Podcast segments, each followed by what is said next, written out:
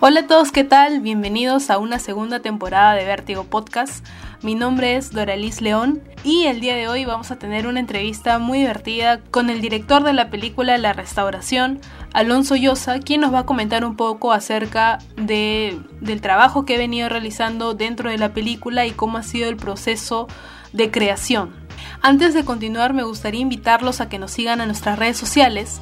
En Facebook nos pueden encontrar como Vértigo y en Instagram como vertigo-pe. También los invito a estar atentos a nuestras redes sociales porque constantemente recomendamos películas y hacemos críticas de algunas series o reseñas de algunas películas que están en plataforma para que lo puedan disfrutar desde casa. Así que sin más, les doy la bienvenida a este nuevo episodio. Bueno, nada, Alonso, muchas gracias de verdad por, por la entrevista, por, por aceptar la entrevista. No, gracias a ti por, pensar en mí. ¿Quién, quién hubiera dicho? bueno, para empezar, digamos, es muy difícil eh, hacer una película vinculado, siempre, vinculado con la inmobiliaria, ¿no? O con la creación, o con este boom de, edificios y todo ese tipo de cosas, y al mismo tiempo estar relacionado con, con, un, con un hombre que, que también tiene varios problemas personales como lo tiene el personaje de la película. ¿Cómo es que surgió esta idea? A ver, bueno, primero eh, creo que salió con cuando visitaba Lima. Yo estuve viviendo en Estados Unidos desde el 2000 y que fue ¿no? la época que terminó el periodo de Fujimori. Creo que fue el siguiente, en 2001, ¿no? Que salió y entró Toledo y, eh, comenzó a ver este cambio, también este crecimiento económico, ¿no? Entonces, no, el, justo me fui antes de que empezara este crecimiento económico y lo comencé a ver poco a poco en mis viajes de, visita de vuelta a Lima y la manera que se manifestaba más, digamos, visualmente era a través de los edificios nuevos que cada vez habían más, ¿no? Comenzó a, crecer la industria inmobiliaria y era algo que era tangible, digamos, ¿no? literalmente me acuerdo desde la, desde la ventana de mi cuarto comenzaba a cambiar el paisaje que, yo estaba tan acostumbrado a ver. No había, era un paisaje con llano cuando vivía, ¿no? Cuando era adolescente y, y ahora aquí, ¿no? En mis 20, 25, 26, 27, ¿no? Comencé a ver que cambiaba el paisaje. Las casas cerca de mi barrio, ¿no? Las derrumbaban, habían edificios nuevos, y así por, por todo Lima, ¿no? Eh, entonces comencé a, o ciertas zonas de Lima, digamos, ¿no? El, creo que barrios, sobre todo barrios que tenían casas de cierto tamaño que permitían justamente la construcción de edificios residenciales grandes, ¿no? Entonces, eh, justamente ese tema de, de clase, justamente, ¿no? De los barrios que son los afectados los que están sufriendo este, este cambio, eh, fue, lo, fue uno de los temas, otro de los temas que me llamó la atención, como eh, este, esta idea de las, de las familias que de repente solían tener eh, más afluencia, comenzaban a, y ahora no la tenían y vendían sus casas para, para hacer estos edificios. Entonces, eso me fue como que esas ideas al principio fueron las que me llevaron a comenzar a crear los personajes. ¿Y tú también creciste en una casa así? Digamos, en una casa de verdad, no en un, pequeño departamento o algo así. No, mira, este, sí, la gente me ha preguntado, claro, si es que es medio autobiográfico, ¿no? Por eso de la, experiencia de la, la, familia de la película, pero, eh, o sea, sí crecí en una casa, pero pequeña, con mi mamá, y luego mi mamá eh, se fue a hacer unos estudios y me mudé con mis abuelos. Y y mis abuelos tenían una casa un poco más grande, pero era una situación, digamos, bien diferente. O sea, mis abuelos eh, eran ambos eh, primera generación. No, no habían nacido en Lima ni uno de los dos. Mi abuelo era de Tarma y mi abuela es de Iquitos. O sea, no había esta tradición limeña que, que se retrata en la película. No, no, había esta tradición aristocrática, ¿no? La posición económica de mis abuelos no era mala, pero eh, no, no reflejaba esta, eh, este aspecto ¿no? de la familia en la película, de las tradiciones antiguas, ¿no?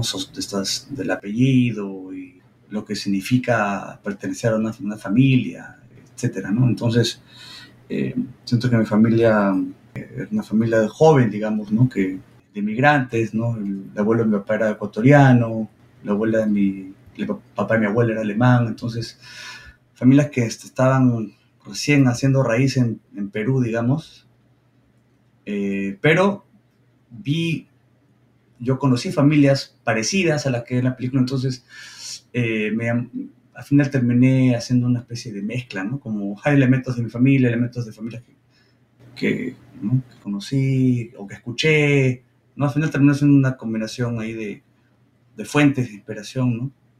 Y, y, estos personajes, digamos, parecían, bueno, lo que retrataban, eh, parecían muy reales, ¿no? Porque, de hecho, eh, el personaje principal que está interpretado por Paul Vega parecía alguien que estaba muy, muy metido, digamos, en... Eh, parecía inspirado en alguien real, incluso la mamá y, y, cada uno, ¿no? De diferente manera. No sé, ¿sacaste de alguna historia de verdad?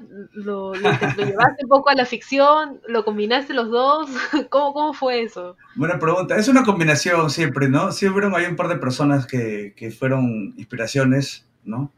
no, no puedo, no se me permite decir los nombres, pero... Eh, no, no hay problema. pero sí, al final es, los personajes siempre tienen una inspiración de, de, alguien que conoces de alguna forma, ¿no? Y yo creo que... Eh, pero dejan de ser esas referencias. los personajes cobran vida eventualmente, se vuelven eh, ¿no? personas únicas, ¿no? adquieren su propia identidad en el proceso de, de las reescrituras y en el proceso de, de, volverlos tangibles, ¿no? Que es cuando, cuando un actor empieza a interpretarlos, cuando caracteriza con su respectivo vestuario, entonces dejan, eh, dejan de ser las referencias, ¿no? Incluso desde el guion, ¿no? Y más aún ya luego cuando entran los detalles, eh, ¿no? Eh, cuando entra un actor a interpretarlos, ¿no? Eso ya se cementa la, distinción. ¿Y, tenías, digamos, en mente a que exactamente esos actores y actrices iban a interpretar los personajes? ¿O, cómo lo escogiste? ¿O qué consideraste el momento de escogerlos? Mira, por ejemplo, Paul Vega, eh, Paul Vega yo lo había visto en teatro mucho y de chico y me había... Eh, siempre me, gustó mucho, ¿no? su, su, trabajo me había impactado, entonces... Eh, de hecho, había un perfil también social, ¿no? Que, al que podría volver a encajar, que obviamente coincidía con el personaje. Y, ¿no? También le da, ¿no? Entonces, pero yo quería trabajar con Paul. No, no, no pensé en nadie más, la verdad. O sea, cuando eh, hice el personaje y tuvimos que, por ejemplo, aplicar a, DAFO en el 2016 para el, para el, para el premio, fui sin pensar en nadie más ¿no? Me contacté con Paul para ofrecerle el rol. No, no fue lo mismo con todos los demás, con, el resto de personajes sí hubo un poco más de, de búsqueda.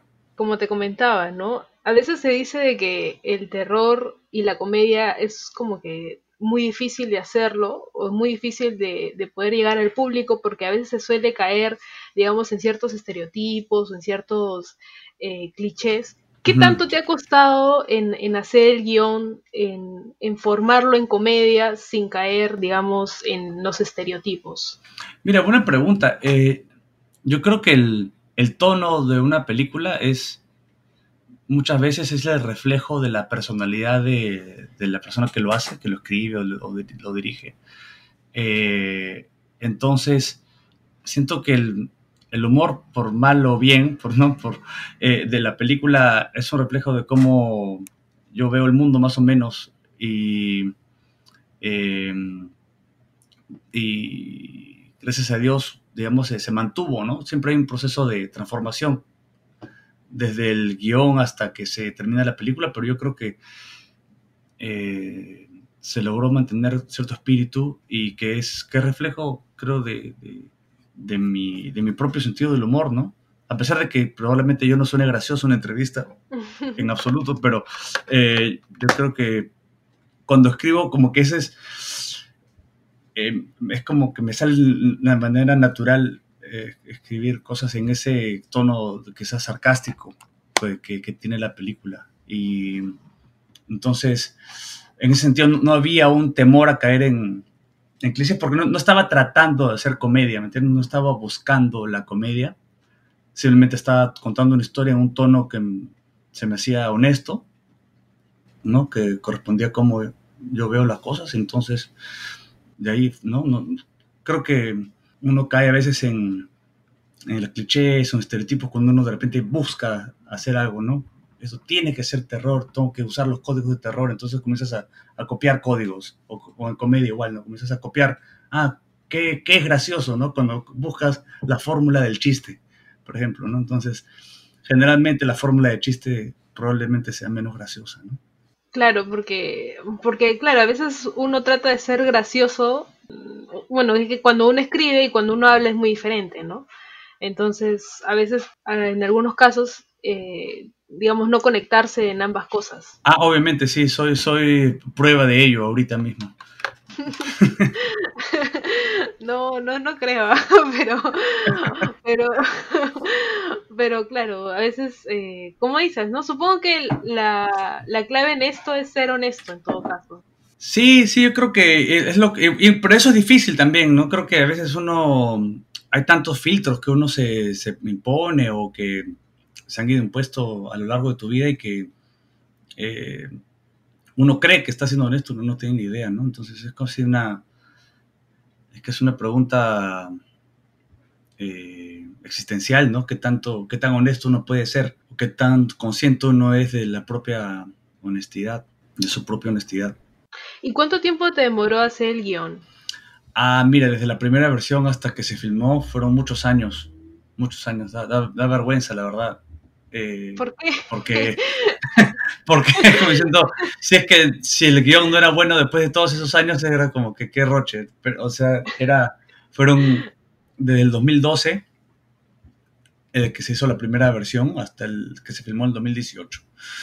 Pero, o sea, no, no fueron escrituras seguidas, digamos, desde el 2015 comenzaron a haber escrituras más serias, ya más, más seguidas, ¿no? Por lo menos entre el 2012 y el 2015 hubieron de repente tres versiones completas, ¿no? Reescrituras de cero, que fue de hecho algo que, que me, me, gustaba hacer, me gustó, disfruté mucho hacerlo en el proceso de no editar el guion, sino literalmente empezar desde cero, página en blanco. ¿Ah, sí? ¿Y por, ¿por qué te gustó ese proceso, digamos, de, de hacerlo de cero?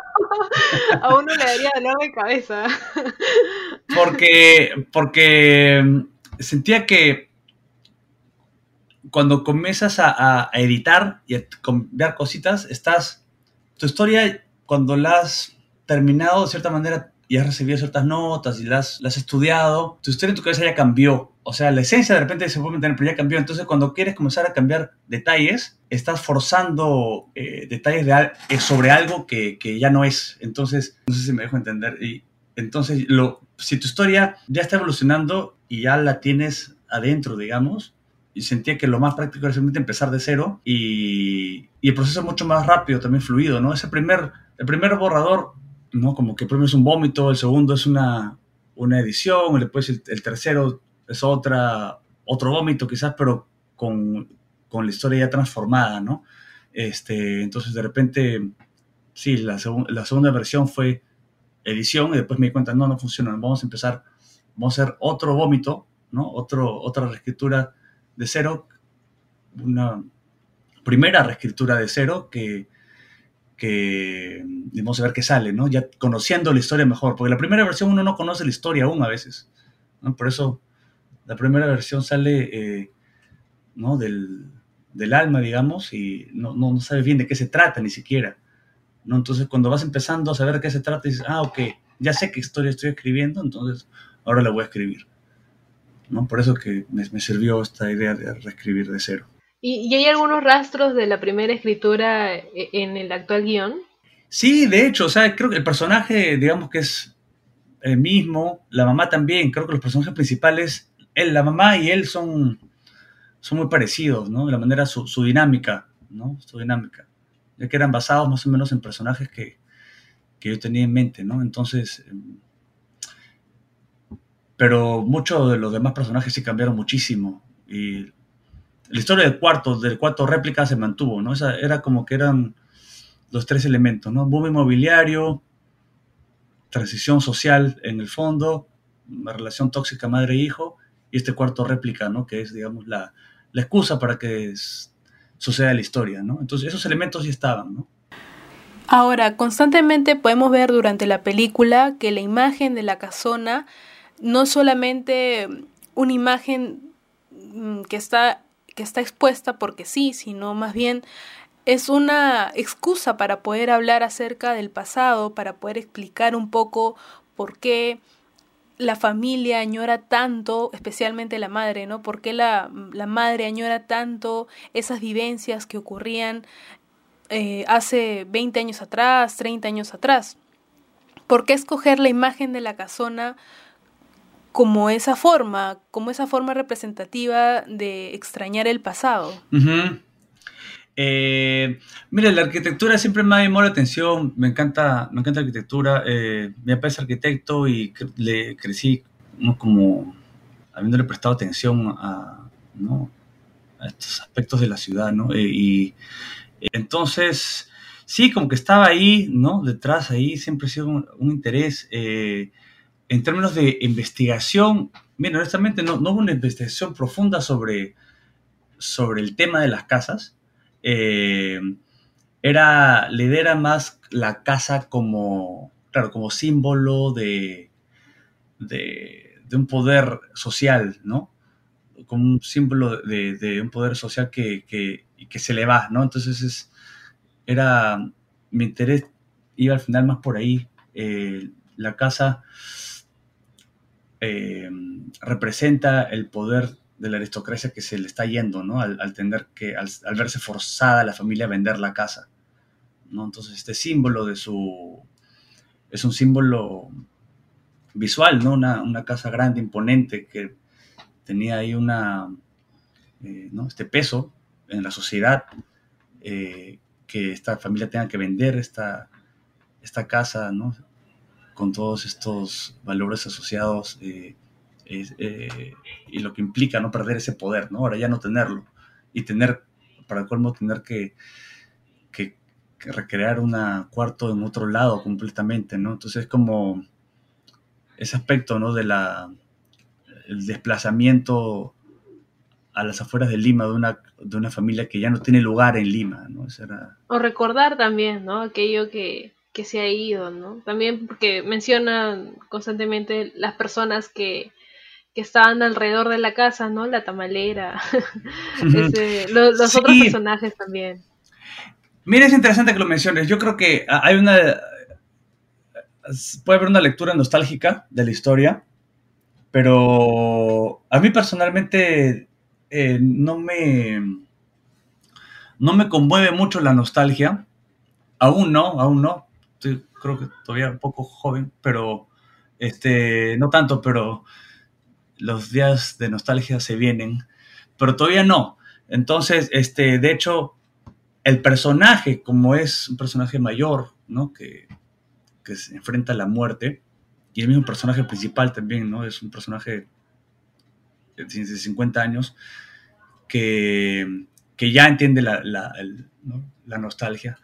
Eh, yo creo que por eso la película recurre a ciertos, ¿no? A, estos aspectos de, nostalgia, ¿no? Pero eh, es más por una cuestión de, de los personajes, no tanto de la película. Yo creo que esos personajes eh, añoran esta Lima que se les fue, ¿no? El personaje de la mamá principalmente añora esta Lima que ya no, que no existe, con todo lo que viene. Entonces, al final, el hijo recrea esta Lima para, para, para satisfacerla. Pero eso, yo creo que la, la, ironía y lo, la, eh, la realidad, hay un choque ahí que, justamente esta realidad ya no existe, ¿no? Todo lo que esta añora no existe y, y, justamente todo lo que quedan son ilusiones, ¿no? Entonces, em, a mí no me da tanta pena que esas cosas ya no estén, a mí no me da pena que esas casas ya no estén tampoco, honestamente, por más que tengan valor arquitectónico,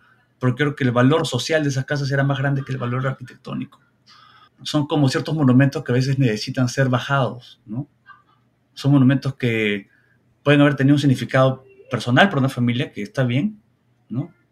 Eh, es, tiene su valor para esta familia, para esta persona, pero socialmente tenían un valor que yo creo que es importante reconocer y por, por lo tanto yo creo que es bueno que estas casas ya no estén, ¿no? Que se derrumban. Y porque es, significa cambio, ¿no? Cambio, que ahora van a haber estos edificios que seguramente luego van a ser demolidos también y luego va a haber algo más. Cada vez que hay una nueva demolición, una nueva construcción, se implica, implica hay una, es una sociedad en movimiento, ¿no? Sí, sí, constantemente. Y además siempre, en teoría, se, se dice que los cambios son para mejor. En, teoría, en teoría. En teoría, sí, no necesariamente tiene que ser, pero también justamente hay una, esta frase eh, que escuchas generalmente a gente de cierta edad para arriba que tienden a decir que los tiempos pasados fueron mejores, ¿no? Y que tampoco es, tiene por qué ser cierto, ¿no? Y muchas veces se, se, dice como si fuera casi algo irrefutable. Todo tiempo pasado fue mejor y eso, eh, odio esas frases, porque de dónde, la, la, la verdad de las cosas es que lo más probable es que no sea así, ¿no? lo, más probable es que, el mundo esté un poco mejor que hace 200 años.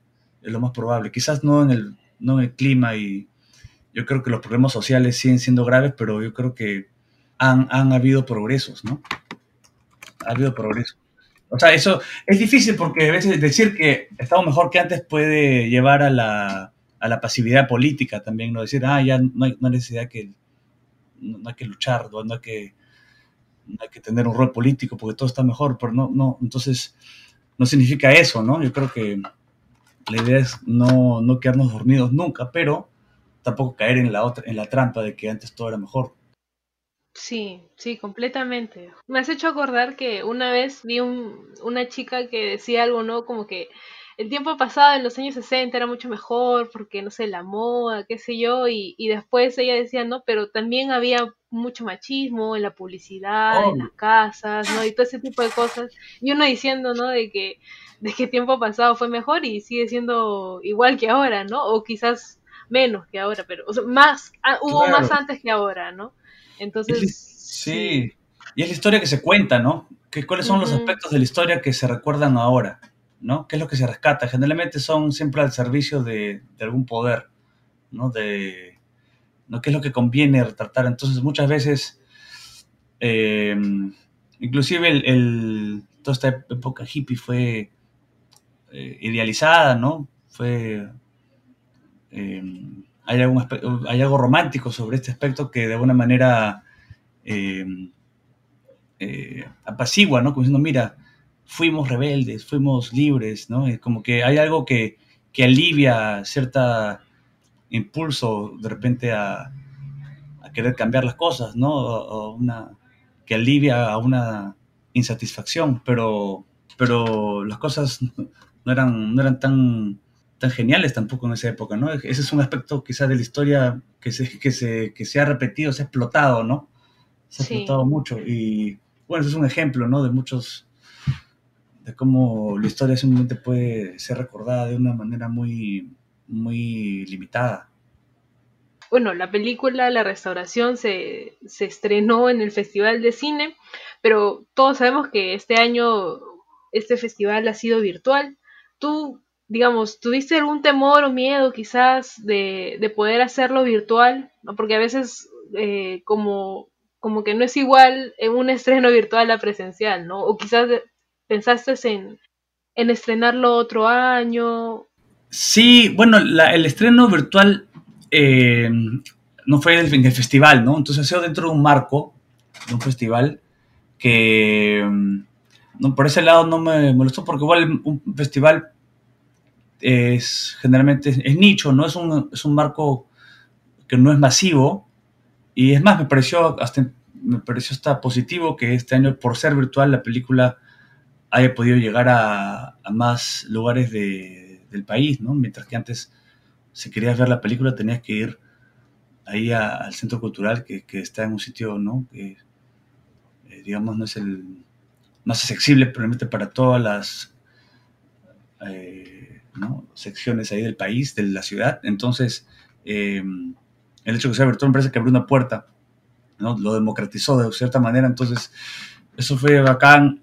Dio miedo el, hecho de que sea virtual porque hay riesgos de, piratería, cosas así, ¿no? entonces, porque queremos hacer una, una presentación comercial luego, que todavía está, estamos estudiando exactamente cómo va a ser, pero va a tener un estreno comercial la película de todas maneras. Entonces, como sabíamos que eso iba a suceder, el, riesgo, la piratería siempre, ¿no? Causa un poco de preocupación, pero, pero yo creo que no, vamos con confianza, yo creo que no, no, no ha pasado nada. Entonces, ¿considerarías, por ejemplo, un estreno virtual en, en esos tiempos? Eh, sí, de hecho, sería ideal una combinación quizás, ¿no? De, una, de un estreno virtual con un estreno en salas. Sería, sería chévere poder hacerlo en ambos. El estreno en salas yo creo que, que tiene, tiene un peso, ¿no? Tiene un valor ahí especial. Pero al final la idea es que la gente vea la película, ¿no? Al final, este, yo creo que eso es el, una de las metas, ¿no? Una vez que la película ya está terminada, es que la gente la pueda ver. Entonces, si hacerlo virtual va a ayudar a eso, bienvenido sea, ¿no? Bueno, ¿y cómo les ha ido ahora con, el estreno en el festival? ¿Han recibido buenas críticas? ¿Qué, han dicho el público? este, no, ha habido de todo, pero yo creo que en general la crítica ha sido positiva. Eh, ha sido mucha, no, no, nos causó mucha alegría ver que, que la mayoría de gente la, la ha recibido muy bien. Y Sí, o sea, de hecho, la película no, no, tiene un perfil súper festivalero, ¿no? Y que, en el sentido de que quizás no, no encaja con ciertos requisitos de política de identidad que ahora no son, son importantes, pero son, son eh, factores con los que, eh, que, influyen ¿no? a que una película entre, un festival, ¿no? Eh, desde hace un tiempo ya esto es, un, es, así. entonces, la película, por otro lado, tiene una un cascarón de, cine un poco más dinámico, ¿no? Quizás a la gente le puede ya poner la etiqueta de comercial por el hecho que es dinámica y, tiene un ritmo que, no, que no cesa, digamos. Pero no, yo creo que son prejuicios, ¿no? Al final, eh, el de repente etiquetar como una película, que una película tenga cierto ritmo, cierto cascarón que, puede asociarse con películas, entre comillas, comerciales, ¿no? Y que, eso signifique que tenga menos valor artístico. Eso yo creo que son, son prejuicios. Y, pero la película, por otro lado, también juega con esa expectativa, ¿no? Una película que más o menos tiene esta, esta forma, esta narrativa, es una manera de de, crear un contrapunto con los temas que trata, ¿no? Muy limitada. Sí, así es. Entonces, finalmente, solo ya para terminar la entrevista, ¿cuándo podremos ver la película aquí en Perú? Em, mira, lo más probable es que sea el próximo año. Eh, la fecha está por verse, pero sí, de todas maneras, el 2021 va, vamos a tener un estreno de la peli. Ah, mira, qué bacán. Entonces estaremos al tanto para poder verlo de nuevo o quizás para lo que no han visto todavía. Claro, claro que sí. Sí, sí, sí. Muchas gracias, Alonso, por la entrevista de nuevo. No, Doraliza a ti, a ti un placer. Muchas gracias.